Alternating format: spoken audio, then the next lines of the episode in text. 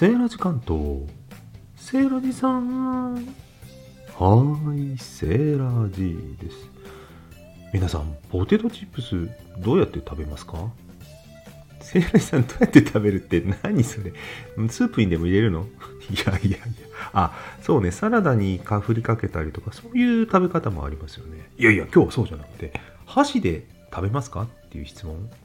最近あの、手づかみじゃなくて箸で食べる人がいるって言うんですよね。やってみたんです。あれ、便利ですね。手が汚れない。うん。仕事しながらとか、勉強しながらとか、手を汚さずにポテチが食べられる。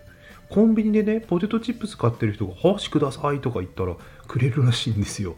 いやー、何何ってカルチャーショックだったんですけど、今やもはや当たり前のようで、娘に聞いたら何の違和感もありませんでした。皆さんはポテチを箸で食べる。どんな感じですか？